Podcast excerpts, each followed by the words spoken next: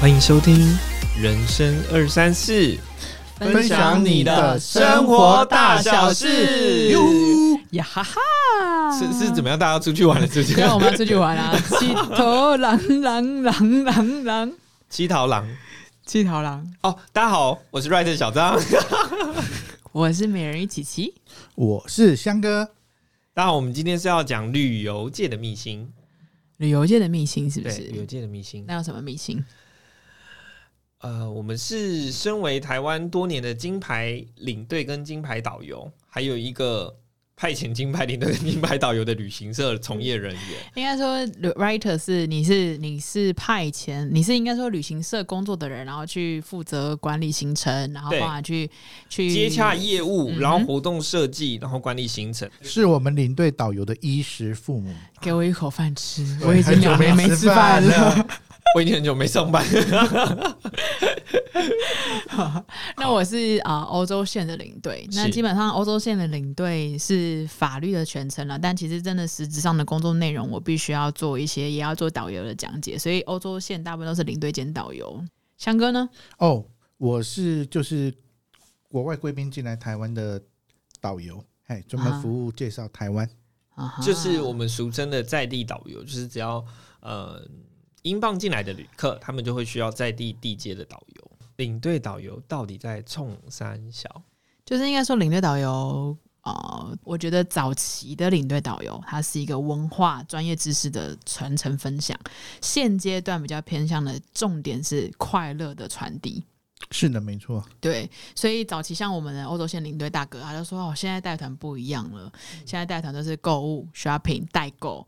然后他其实有一些前辈其实会有点觉得我们一些现在的领队为什么都在代购？我们失去是一个了当初的热情。不是是失去了当时候的地位专呃专业的专业的地位。对，那当然，它可以，它有很多层面的影响啊。它是一个环环相扣的嘛。譬如说，今天旅行社他今天给导游的钱就这么少，甚至导游没有给钱，导游要靠 shopping 是客人的买东西，是继而导致很多人的印象是导游领队在讲叫我买什么我就不买，因为 那一定是要赚钱的。对它其实是一个环环相扣的一个概念，所以它导致它你所说的地位下降也好啊，或者是嗯有一点那种角色其实有一点点失偏了。而且其实也跟有点是呃当时的产业发展有关系，也可能是因为我们的科技产业越来越进步。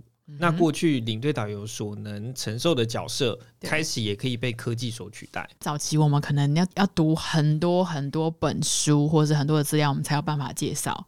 可是现在你随便 Google，客人也可以 Google 嘛。对，我就遇过我在边讲解的时候，客人边在下面 Google 看，你知道我压力多大吗？所以我们导游最怕两种人，哪一种人？哪两种？哪两种？一个是老师，一个是在地人。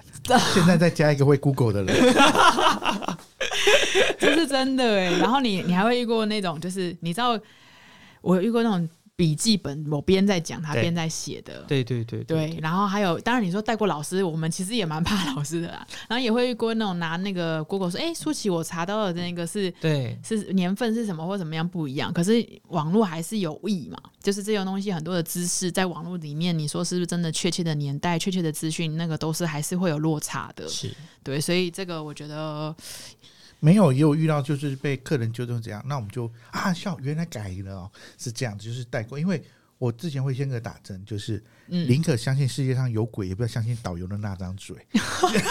哎就导游有的时候会我不知道说错，要领队先打针。线会不会做打针这件事，但是台湾的导游很爱做打针这个动不是，作。可是就是打针这个无形中可能会让他觉得哦，不要相信你的嘴。没有，就变成就是说，我们介绍东西，他也是选择性的听。因为我看看客人，如果他眼他眼睛闭着，突然睁开，就表示他在听你的；嗯，眼睛闭的话，那就可能就是 梦游去。就是梦游的时候也是觉得蛮蛮蛮开心的。不会，我觉得蛮伤心的，因为我讲的话都没人？早期。我真的很伤心，我带那个蜜月团啊，每天早上睡死，一早上你知道我想说吃完早餐，然后我给我开个车程，你就我讲不到一个小时你就睡死，到底是什么？到底是我讲话太难听，哦还是你不是不是晚上太累？那是你们领队还可以讲一个小时，台湾导游没办法讲一个小时。我可以啊车，程很短啊。不是我，我指的是除了车车程的问题，再来就是确实像我，我上去的时候，我也会觉得，就是我也会看大家眼睛，然后就发现，哎，昏倒的一个一个昏，一昏倒一个一个昏。不是，然后我这时候就会开始想，那我要不要继续讲？不要啊是，这是有状况发生了。什么当中？就像你刚刚说，早餐吃饱或午餐吃饱，我们就说，当你的肚皮撑了，你的眼皮就松了。嗯那我们这时候就让大家哎、你们真的很会讲一些顺口溜、哎，这个很棒哎、对，我发现台湾导游我在跟你讲话是什么？嗯、什么把钱花光为国国争争光，光，就是这些顺口溜是你们与呃导游课有骄傲还是什么？你们很厉害耶！对对但是我说那些顺口溜啊，是你是们听来的，还是你们自己发想？超懒的，超超懒懒的，对很好笑、欸，我觉得如果我是客人，我会觉得很好笑哎、对，通常只有英镑的客人会笑，但国旅的客人不太笑，真的吗？因为他们听太多次。因为都一样是是？对，都一样，都一样。我觉得刚刚讲到一个是，呃，可以去想的是，你们觉得领队导游要具备什么的特质？我觉得你要有一个关怀人的心。对，这是基本的。对，自己哎不行了，有些人很冷漠，好不好？我我看过冷漠的，对我有看过有漠的，冷漠的，他就是不是他如果冷漠，他为什么要去当领队导游？哎赚钱啊赚钱就会工作啊！你忘了你上一集才录的是你现在是工作还是梦想？对，有啦要关，怀但是那个会被淘。汰，那会被淘汰。对，那会被淘汰，对，客人会打枪他。真的。嗯，对啊，然后还有琪琪还有什么特质？我觉得抗压性要强，哦，那一定的，因为你会，你要全世界一直在，全世界唯一不变的事情就是全世界一直在变。对，所以你很常遇到，哎、这条路修了，或是这个怎么样改了改了，可是你今天你要去就是计划永远赶不上变化。对计划赶不上永远变化，所以你要应变能力要强，抗压性要强的地方就是你什么东西改变了，你要去想办法去承受你改变要旅客给你的压力。然后我觉得要细心、有亲和力，还要有叙事能力。嗯然，后就是你你的你的讲话的方式是可以让人家去听的，舒服的，愿意的听。不愿意的继续睡，对你睡还有长长相，长相，长相我我哦，我觉得我 OK 啊，长相就是还好我及格。啊，对我觉得你很标准。长相没关系啊，像我那么丑也可以啊。哎、我觉得长相不好看也没关系，因为我看你就想笑，你没有幽默感我也可以。不是，如果你长相不好，你就坐在司机旁边就讲麦克风，他们看不到你就好。对，但我觉得长相，如果真的长相不好，是一种优势诶，因为可以既有调侃自己，然后旅客就会很开心。好了，我这个随便讲。这样子还会有艳遇吗？哎、那很常客人就跟我说，他说哇，你这样带欧洲团，然后长得又漂亮，你是不是很常被艳遇？国旅都没有这种事情发生。哎、我刚哥告诉你，那个不是国旅跟外哦，国外跟长相有关，我知道。我我觉得你在欧洲团应该真的是漂亮的。我跟你讲，我在非洲团更漂亮。我们换下一题，我们换 下一题他。就会说，他就会说，哎、你你你有结婚吗？我说哦没有啊。他说那你有兴趣在摩洛哥就是稳定下来吗？我说如果有遇到 OK 啊。他说那你有兴趣当我第四个老婆吗？哇塞，对了，但这个这个我觉得这好笑好笑了。就是、我告诉你，这个就算自己讲一讲，然后也没有人办法证实是真有，的。我相信，我相信。没有，因为在国外我们找到自信，所以很多人就问我说：“哎、舒淇要不要去在国内旅游的团？”对，然后我其实是有个坎，你知道吗？我我自己自己跨不去的坎是，我觉得我对这块土地没有那么的认认识识。对。对对，然后台湾年轻的人，他之所以跨不进去，他有几个原因，就是因为他对台湾的认识不够多。嗯，那包含就是说，旅客会对什么感兴趣？对在地的人文故事，然后嗯过去的或历史古迹，但对大部分年轻人对这些是有门槛的，过不去。嗯，所以变成台湾的就是从业导游人员，其实普遍真的都是年纪比较大一点的。对，我觉得是一个，但是因为年纪比较大一点，然后再就是说，呃，薪资的部分没有办法有效的提升，嗯会让台湾的年轻人选择去国外当领队，甚至是当在地的那个导游。对，你知道还有让我想到一件事情是是，哦，当然我们的我们我的公司从国外在疫情的过程中就也有做国内旅游，对，是然后当然也有一些领队，他就去当了国内的旅游团，比如去清境啊，去各个地方玩。结果我们认真深刻的认知到一件事有多么的不同，是什么？就是国内导游的房间怎么这么烂？我们称为季铺啊。对哇这真的是国国外我我核心我我其实很难过，因为呃前就在前双十连假嘛，然后我的旅行就问我说：“哎、你有没有空？然后是去带亲戚三天两夜。”是然后我有事没去，我的同事就去了。你知道他拍什么吗？那个房子啊，他就是因为这样讲好了，呃，国内的导游住的地方跟客人是是不一样，不一样的，不一样饭店的。对对对对好，那所以领队住的房间是民宿，或者是他们说住一住就是别人的家。哎，还有，你知道看到我那张照片，我真的要哭，是因为都是虫哎、呃，你说打不打得死？那打不死哎、因为都是虫。然后我们就深刻的体会到，你说吃跟客人不一样，我觉得好，那就算了。可是你住可能住成这样，然后我就在讲这件事情的时候，你知道吗？我把这件事情跟我其他的国内导游在聊天，他们说 我们导游也是人呐、那那我跟你讲，就是我们实在超团，所以说有时候我们改变要从自己开始。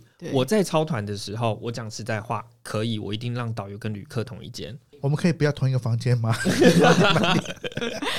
但是我告诉你，即便好一点的饭店，它会有配合的饭店，就是司机会去接。但是你说韩碧楼可能没有办法，可是如果一般四星的饭店都还是会有呃领队导游可以住，但是就会像嗯阿香哥刚刚讲的一个问题，就是说如果像这种情况的话，领队跟导游住同一间，哦，那其实像像阿香哥就就要分开住，但是在台湾的行规是，如果真的有就需要多一个分开住的话，所以多一个今天成本女生导游要自己贴。所以女生导游会在这个行业里面，在国内里面是比较没有吃香的，对，因为因为他要自己贴那个饭店钱，一个晚上的预算，他要自己可能再贴个五百块或贴个我真的觉得很难过哎、对，因为我的旅行社嘛，我们虽然是比较中高价位的欧洲欧洲线，我们基本上百分之九十五客人住什么饭店就住什么饭店，我们做的四星、五星、市中心，就一零一，不能说一零一旁边啦，就是信义区，然后你或者你走路就可以走到中孝东路。这种概念，吃客人吃米其林，我们也吃米其林。然后在我们，你说我们是被惯坏了，当然某一程度是。可是回归来讲说，再回来看你们这些国内导游的房间跟吃，我觉得那不是人。我觉得觉得这不是一个人道的的一个，我琪琪，我我决定去办护照了不。是我我我确定真的该办了。我确定观光局不会找我们叶配了。你说国内导游有没有该有的知识水准、专业专业知识？肯定有嘛，是可以体会到为什么我的客人都会说哦，你们真是吃好住好，然后吃五星吃米星，然后呢环游世界不用钱稍微不会那么发自内心的讨厌客人了。啊、对，好的，那其实我觉得下一题跟我们这个讲的有点环环相扣，就是嗯花钱买得到证照？问号，有证照就能找到工作当领队导游吗？是不是领队导游，你只要有证照就可以来担任？强哥你觉得是吗？以我们这一期来讲，大概能够后来陆续从事这个行业，大概十分之一，也就是说他十分之九也会先做一下，然后但他们后来都会离开，对离开这个产业。所以其实我想跟就是你有证照的人说，即便你今天想要，就是我想要转职，或者是我今天因缘机会，我想要有一个机会可以让我去当领队导游，所以我去考了那张证照。当你考到那张证照，受训受完之后，真的就像阿江哥讲的，大概只有十分之一的人最后可能会留在这个产业继续当领队或那你没有想过那十分之九去哪吗？是他不喜欢，他不喜欢台湾这样的生态，还是他不喜欢这样的工作内容居多？都有。以以我的认，我们都有考试嘛，最后一天有那个口试。嗯，我那天就发现有将近三分之一的人没有来，不是讲不好，光三分钟都在结结巴巴。或者是说不知道有没有事题目很难还还是我们那一期题目很难吗？题目就是给你抽的，当场十个。题目，然后你可以回去准备，然后我们当场抽。哦，已经给你准备了耶，题目已经知道了，对，但是就是没有，大概就是结结巴巴在上面。不是没有那么适合个性呃呃人格特质没有那么适合这个工作。因为因为嗯台湾的考试制度就是你只要笔试，呃，第一届、第一个、第二个、第三个三个笔试嘛，你只要过了之后，你只要平均分数超过六十分，你就可以去做受训。然后受训之后，其实你就是钱缴完，时数达到那张证照你就拿到了。哎、那我跟你们分享一件事情，是这是我们台湾的一个考试的规范。对好，我跟你们分享我的伦敦的，我有一个同学同事，就是国外领队，他本来是国外领队，欧洲线领队，然后他嫁到伦敦，然后他去考英国伦敦蓝牌证照的导游。你知道他们是怎么样的模式吗？他们是先考一个试之后，你开始上课，上的课大概是两三年的时间。哇他，两三年时间是什么呢？我请经济学家讲讲英国的经济学，然后我请呃房地产专业的专家，我带你走房地产。他是这样扎扎实实的上课哦。好，在这些上课的过程当中，他有无数个大考，无数个小考，每一天都非常紧张，甚至怎么样呢？他们就坐游览车，怎么考试？坐游览车，今天点到你要 writer，好，这条路你开始帮你讲。忠孝东路塞车塞三十分钟，你就给我讲三十分钟忠孝东路的事情。他每停一个路口，哪一个雕像，哪个建筑物，他都必须要讲出来。他必须要讲说，这个在二战的时候，他曾能发生什么事情，花的钱大概三十多万的台币，考试的钱也好啊，什么的，你都不先讲交通成本啊的各种成本，好不容易考上一张，当然必须要说，他透过这样的长期的训练的模式，他可以培养出一个非常专业的一个导游。对，好，那当然，他未来的收费当然相对来说会比台湾高。举凡来说，他一天呃，如果他真的考上一个蓝牌执照的导游啊，他一天的收费的方式是八个小时，一天是三百英镑，大概是这样讲。三百英镑大概是现在目前的一万二台币。哇塞！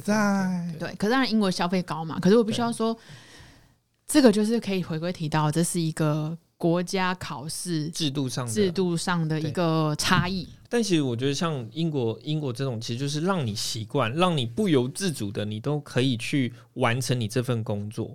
对我觉得那那个习惯是培养，花的时间是很长。但是我觉得是台湾在受训这个东西，第一个是人数比较多，再来第第二个是资质，大家来讲其实就是上来沾点酱油，让你稍微了解一下。但是呃，领进门修行还是在个人，最后有没有成就，其实都还是要依照自己的学习能力跟。心态才有办法真的在这里当职位，就是在台湾的绝大部分就是修行在个人呐。我考试给你考过了，你修行在个人，你讲解看个人。可是，在其他的呃，包含我也知道其他欧洲的国家，绝大部分也是采取先上课一年半的方式。是哦，嗯，然后你再，当然，它就变成你要牺牲嘛，你要牺牲，因为它当然也有什么的平日班、假日班呐这种概念，你要去牺牲你的，你必须要付一笔的金钱去上这些课，然后你要付出时间、心力，然后各种压力，然后继而的去变成，所以我觉得这是一个，呃，其实可以回头思考到，这是各我们台湾的旅游业是不是要这样子发展上去，升就是提高它的品质？对。因为我们确实，你也遇过领队导游考试的时候，旁边坐个六七十岁的的的大哥大姐啊，你也会遇过这样的事情啊。就很多退休人，对啊，或者是像我，我大二开始考，你就会看到整个领队导游，当然年龄层可能差距一甲子。虽然说本来无我们无限制嘛，人生无极限嘛，可是他确实那些素质啊，或者是他是他是会淘汰一些哦，我只是想考考看好了啦，我试试看，他会淘汰一些可能相对来说。不是那么确定要走这条路的人。既然我们都已经回顾到当初考试的情况了，怎样？那我们是不是来聊聊我们第一次当领队导游的经验呢？你说第一团呢？我们的第一团，我们的第一次，我们的第一团。哦，OK OK。琪琪，你为什么笑了？因为我想到的是，好，我的第一团当然很简单，很紧张嘛，因为欧洲线，对，一一一个人十万，十万以上，对。而且旅客，重点是旅客不能知道你是第一团。我先我也直白的说，那时候我年轻，我那时候第一团可能 maybe 二十五岁、二十六岁。你要想象那些蜜月团就算了，嗯，你想想那种五四五十岁、六十岁的那种大哥姐姐，看你这样，他说你这领队那么年轻，每一个人来机场的时候 check in 的时候，都会先问我说啊，妹妹你几岁？对，每一个人，然后你知道，当我一讲出来，完蛋了，绝对死。你二十二、二十五岁，你能带一个团吗？你了解欧洲吗？你看你来几次？对，你知道吗？各种，所以我们那时候我就心里思考了，想说怎么办？谎报，谎报，好好。于是乎，我同事想说，就跟我们一样，想要年轻都是谎报年，甚至呢，他们连你要因为谎报你要真嘛，他们连那个谎报的年，比如三十二岁那年是属马哦，我三十二岁属马，他的谎报已经想好了。可是我还发现不能做，因为你知道。迟早都会破嘛，你这那纸包不住火嘛，所以我就采取的方式是我不先讲，我就会说，你们猜，你们猜，好，我最后一天公布。那当我最后一天公布的时候，你会知，你相信我的专业，这十几天相处下来，你已经知道我的底在哪。觉得这是很好，然后我再公布，我会让他们先猜了，玩游戏，你猜对，我给你奖品嘛。然后你知道第一团猜什么吗？三十二岁。第一团有个蜜月老婆说你四十，我那时候二十五岁，你想象一下。然后，然后我拿了身哎、份证给，但是你应该要我拿身开心，对不对我要开心？我因为其实开心这真的是对你的一个肯定，他觉得你有四十岁的价值。我拿了身份证给他，他说：“你为什么要拿拿你的别人的身份证骗我？” 然后，所以第一团其实对我来说是真的是紧张兮兮。我遇到好客人了，我一个玩笑我都不敢，不太敢那么的张扬的，像我这么呃自由奔放，像现在这种状况就开。是对，所以这件事情其实呃是我一个蛮特别。但我刚刚在笑是想分，我插一点小故事，我想分享我第一团的大陆团。我那个时候 呃公司在北京拍有开分分公司，我就去北京工作，然后我分公司老板就决定把北京的第一团给我带。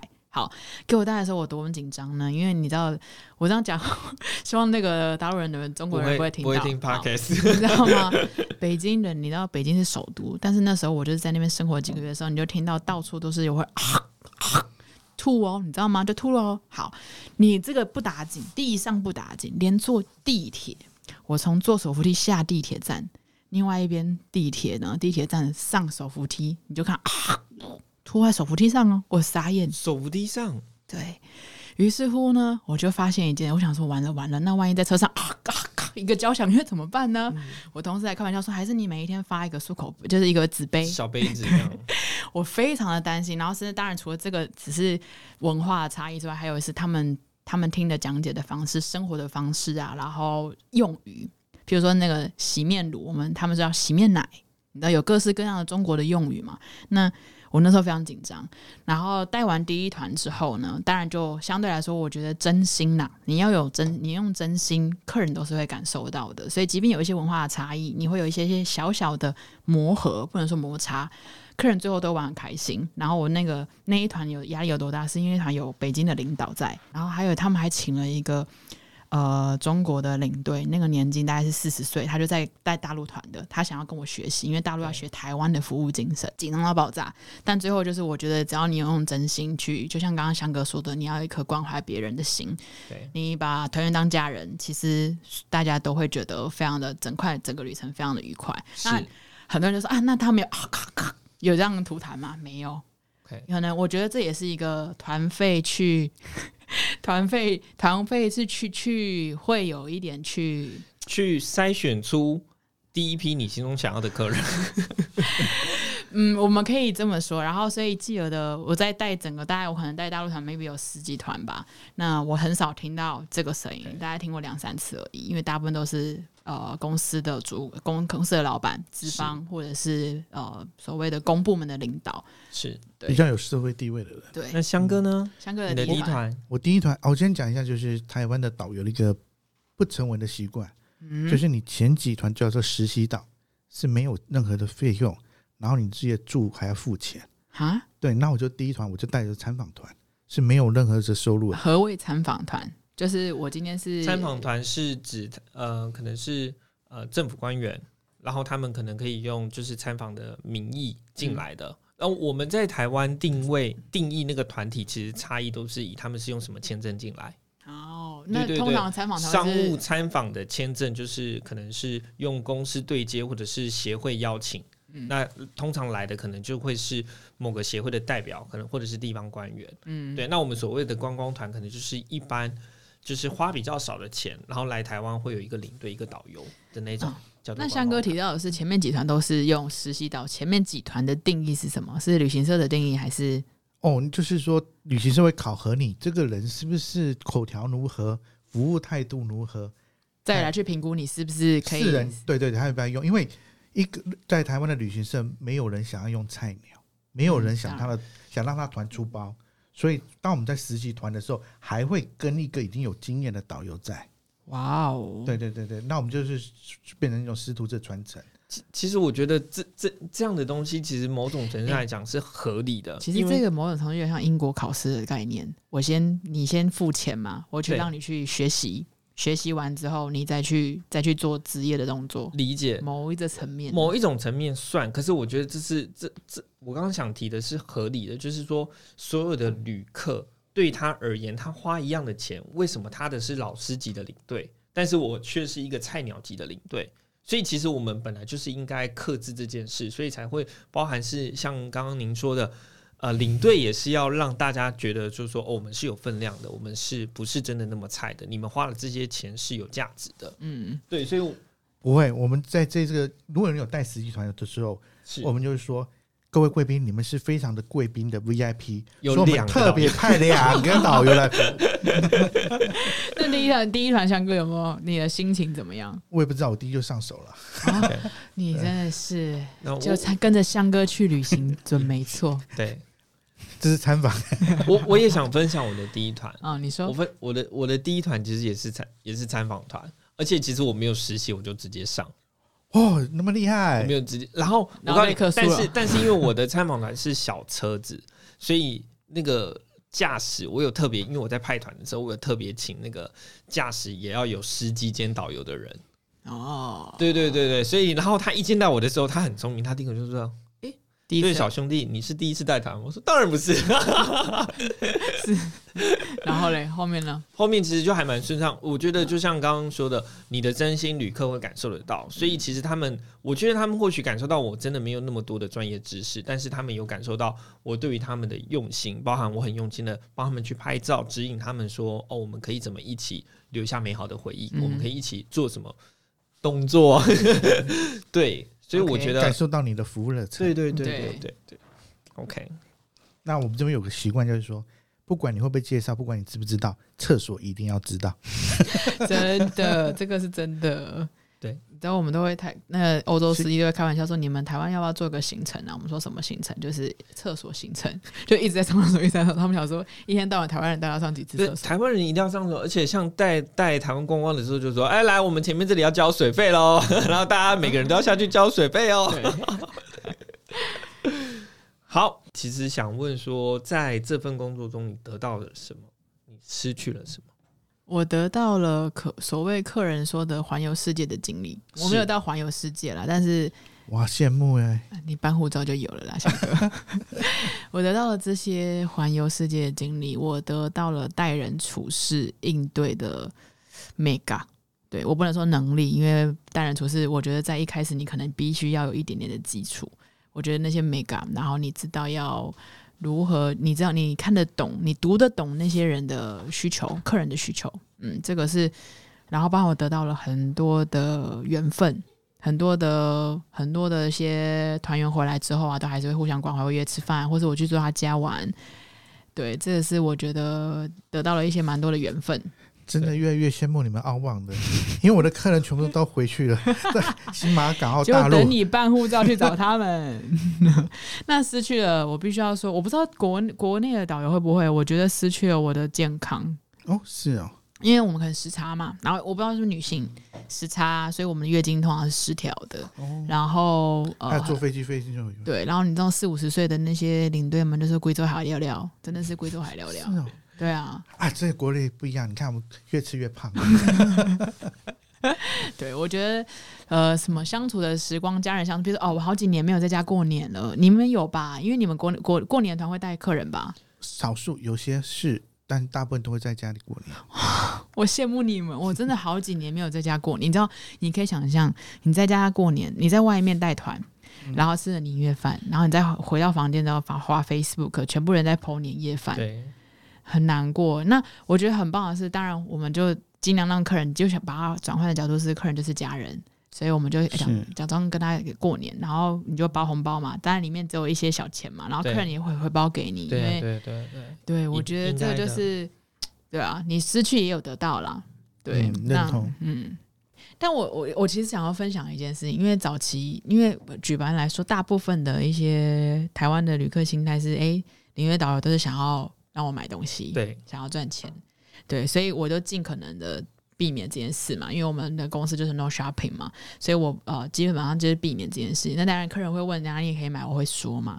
可是我印印象很深刻的是，有一次有一个团员跟我说，他说：“哎、没有买东西。”我老婆说：“这不叫旅游。对，” 我觉得这个这个让我省思了一件事，是我在我就回过头看到有些人是旅游也买东西也是一种快乐。对，然后包含我就想说，哎、我旅游，我确实我会想要买东西回去给亲朋好友，然后我就发现，哎、我其实不应该再用这种狭隘的心态去告诉自己你不要尽量避免这件事，而是因为本来购物东西你要买东西买回去，你才是某一个是一个回忆的象征。对对，所以我觉得这件事是蛮特别的，对，我它矫。正了我的一个矫正我的一个价值观。我我个人认为是两个东西，第一个是照片，哦第二个是购物，嗯，因为这些都是会让你有感的东西。照片我回去我可以知道说我去过英哎、国，我的 Facebook PO，我可以对对对对，对可是我的客人因为参访的话，他有些官员跟未接，他反而注重他隐私权，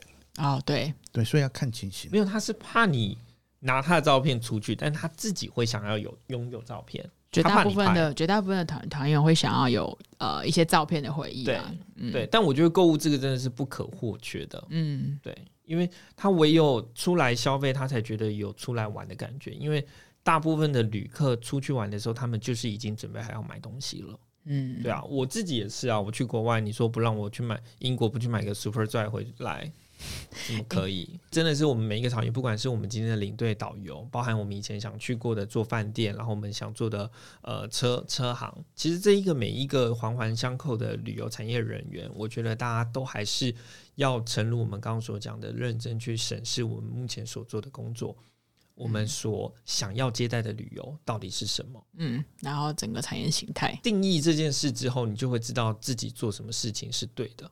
对，然后也不要小看你可以改变的力量，就跟你当时候进旅游业，你想要改变，改变，改变，对。于台湾的旅游要有一点改变。那我我自己说，确实真的，我我有做到一些改变，我觉得是我对得起自己，我对得起台湾，我可以勇敢的跟人家说，确实我曾经出卖台湾的美好。我的这这句话其实是老这句话是我的老师教我的，嗯哼，对，但是我觉得对，没错，我们就是致力于出卖台湾的美好，而且我还以出卖台湾的美好为骄傲。对于我们二十岁的听众群，他其实可能不太了解，说我们为什么要请领队，或者是我们为什么要请导游。因为他们自助就够了，我我们自助去玩就可以了，很多东西可以自己查。嗯，对，那我想问这两位金牌导游，有什么样的见解吗？就是第一个就是看你的旅游目的了，嗯，对，然后有很多人的确说，那我就 Google 或者我们，其实应该我们自己做学生也是这样子玩。但是当我入了这一行之后，有很多东西是你真的不知道了。对，嘿，像比如说故宫的东西，虽然说台湾人比较没兴趣，然后但是有些景点啊要深度，比如说我们之前有介绍阿里山或者介绍部落，那一些需要导游来带你进去，人家才会接纳你，不是说你自己我我自己进去，然后什么都不知道人你就去那边，你会觉得当地人很冷漠，然后你就走开，你不会得到当地人的接待。导游引导你进去里面，然后介绍两边大家认识这个部落，认识这个地区，所以你会得到贵宾的招待，然后你会得到你想到的知识，可以体验比较多。其实我觉得最大的功能就真的是可以是一个非常强大的文化。你说专业知识，我都觉得那个还好，因为你我们讲的可能 Google 讲的都差不多。对，文化的分享，因为我在这个地方，因为你你今天像我那时候，我呃之前有去过印度，去了二十天。呃，我只能用我是自助型的，印度那时候我呢只能用我的眼睛去观察，诶，他们大概是什么样子，然后他们怎么样。可是我必须要说，我会想要了解今天在那边做这个行业，今天他印度人那个小贩，他今天一个一个月多少钱？他今天为什么零食都卖一小包一小包一小包的？他为什么呃会做这件事情？为什么用手吃饭？然后为什么路路路边睡了一千多人，都是那么多游民？然后为什么他们看起来好像，你知道那睡一千多名是他们看起来好像就是哎走一走累了就睡了，他就拿一个同呃拖鞋垫在脚，他没有任何家当哎，跟台北车站的游民不一样。你会好奇嘛？可是你要从哪里解答？你自助客你找不到解答的。那这些东西都是要从一个有文化，就像刚刚翔哥讲的，他是一个介绍者去带你引进来的，或者是你有问题，即便那引进者可能没有办法百分之百回答，他会去找答案，他会找当地人。对，这个是我觉得非常大的一个很大的一个重点。那当然，它就会取决于像呃我们二十岁的听众，他会觉得我今天我想要省钱，是我我不想要花那么多钱，甚至我想要走我想走的行程。是那当然，你就会既有的，你会去，你相对来说，你整个旅游的劳累度、自助的劳累度，跟你跟团劳累度也会有差嘛？是因为你你跟团什么都不用想，你就是放开一切，吸收一切。感受一切。可是你如果是自助的话，你要自己订餐，你要自己订订吃订饭店，甚至你要行交通，甚至你要自己拉行李，那些东西是考验你的组织能力、应变能力。我觉得年轻你要去自助，这都很好，非常好，鼓励你去冒险。但呃，你说文化的引荐，如果你今天有一点钱，你想要放松，我觉得是可以跟团的。这个是我觉得我自己啦。如果你你不能说我是领队，我去讲这件事，而是我今天是我有领，我有跟团过，我也有自助过，我去感受非常大的差异。是嗯，OK，那我觉得呃，领队导游他其实是一个种所谓的情境懒人包。情境懒人包其实套用在就是琪琪刚刚讲的，那像香哥这里有一个例子，我觉得也很棒，就是譬如说他在介绍台湾的时候，他可能就说哦，我们经过这警察局，他就会说，哎，你知道台湾的警察局门口都有一个红灯吗？哎、不知道哎、哎，对，那你知道台湾的我不知尿阿丁门口都有？嗯妓女户啊，哦，台湾的尿阿丁就以前是的以前的户以前尿尿金门口是一个绿灯吗？然后你会说，哎，这跟警察局怎么会有点反啊？不是尿阿丁应该是红灯，因为我们都说红灯区吗？这边可以给我解答吗？那你是一定要参加香哥的旅行？啊，这就必须要参加香哥去旅行才对有。对，呃，尿阿丁的那个红灯、绿灯，是因为他们过去都是在民宅，所以他们会在门口做一个就是绿灯，告诉人家说，哦，这里是可通行的，那些民宅你们不要去。那他跟警察就是他总不能放红灯，人家还以为警察局这样子。但为什么说红灯是红灯区？那是指他们在里面里面会有天然的，就是那个叫什么天然的美肌，就是他们里面要是放红光的话，所有的女生看起来就会比较年轻。对，年纪大的就会比较看起来变年轻，对，所以所以里面都是开红色的灯。对哦，真的是这样啊、所以所以这个叫什么红灯区红灯区？红灯区是这样。OK，对对，因为我们都希望旅游是可以持续被被推广下去的。但是如果当我今天到故宫的时候，没有一个故宫的导游出来跟我讲，那你叫那些在这里去做执行故宫导游的人何以生存？嗯，所以他会让每一个地方如果都有专业的导游在那里生根，然后去去更加推广当地的文化，其实这对地方经济是非常有帮助的。好，对哦小张好感动，擦下眼泪。我想要我呃，因为我觉得这个我们二十岁的妹妹们问了这个问题非常好，因为我没有想过这件事情。对对，因为我我可能是因为从业人员，所以我没有思考这件事情。但我现在回头想要问他，因为他问我们这个问题，我想想要问他，当他听完这的时候，你会想要跟团吗？OK，那。那我觉得大家可以把这个答案放在我们的下方留言。他确实是一个很棒的一个吸引我想要跟香哥的团。OK，没有啊，这个我们讨论这个议题，反而可以让审视你是对导游跟领队的定义。对 OK，那其实我们今天对于领队导游有做了真实的把领队导游都导到我们的录音室，然后一起去聊一集，就是关于我们觉得领队导游应该有哪些能力。那不晓得大家在听完之后是有没有持续感受到我们你对导游的热忱对你跟活力，有有没有感受到，其实我们在在这样职人我们文化里面存在的意义。，OK，好，谢谢你们，结尾给你们讲就好。我们可以认真的去探讨说，为什么这个时代还需要领队导的存在？呃，我们的老板家就是我们旅行社的老板，他之前就跟我们说过，他说你们要思考一下，未来有可能我们的职业会被机器人取代，正确，或是被一个导览机取代。对，那我们要去思考，我们今天要如何不被取代？那就是人性、温暖、真心。OK，我觉得你们老板会成功的。成功了，买了很多好多房子。我觉得这这点人性真的是很很重要。